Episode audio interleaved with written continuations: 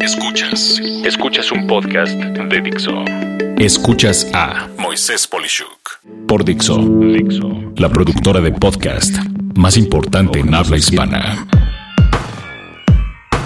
La mejor forma de conseguir un cliente sigue siendo por referencia.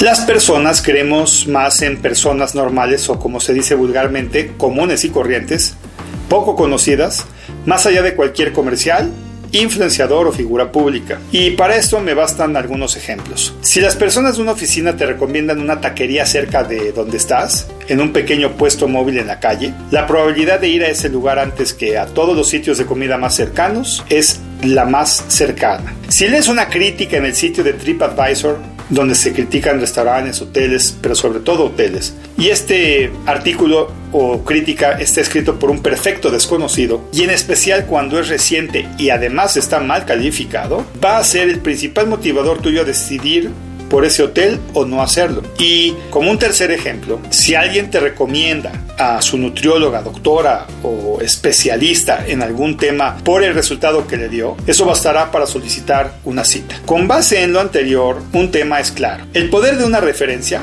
dada por gente, tiene una capacidad de convencimiento hacia una acción de compra más grande que muchas otras estrategias de comercialización. Efectivamente, el común método de boca en boca puede más que grandes sumas de dinero que buscan conquistar la cartera del consumidor. Por tal motivo, siento importante recomendarte algunas ideas para hacer un modelo de referencias de arranque a todas las actividades que sean tuyas en el tema de comercialización. En particular, eh, la mejor siento que es cuando, sin siquiera solicitarlo, un cliente tuyo ofrece su apoyo para conseguir un nuevo cliente, o todavía mejor, el que te busca porque un cliente tuyo dio su recomendación. A manera de lista, lo anterior va a suceder cuando 1. Haces fácil a los clientes poder referirte. Lo más básico es regalar algo que usen y motive a preguntar dónde lo obtuvieron. Por ejemplo, una receta para hacer algo, una rutina de ejercicio escrita en alguna cosa, etc. 2. Reciprocidad. Si un cliente tuyo hace algo y confías en él, refiere tú a alguien y al hacerlo es casi un compromiso de su parte corresponderte. 3. Sub, promete y sobreentrega. Dar algo más de lo esperado siempre genera un efecto grato en las personas y éstas lo considerarán como un efecto wow, que simplemente lo sorprende. 4. Si te piden algo, hazlo rápido y bien, siempre con servicio excepcional.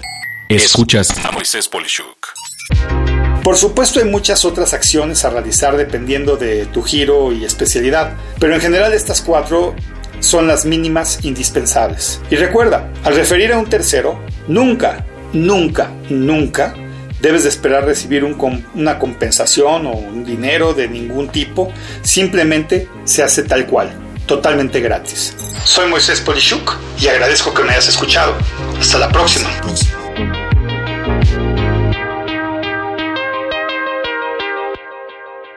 Dixo presentó. A Moisés Polishuk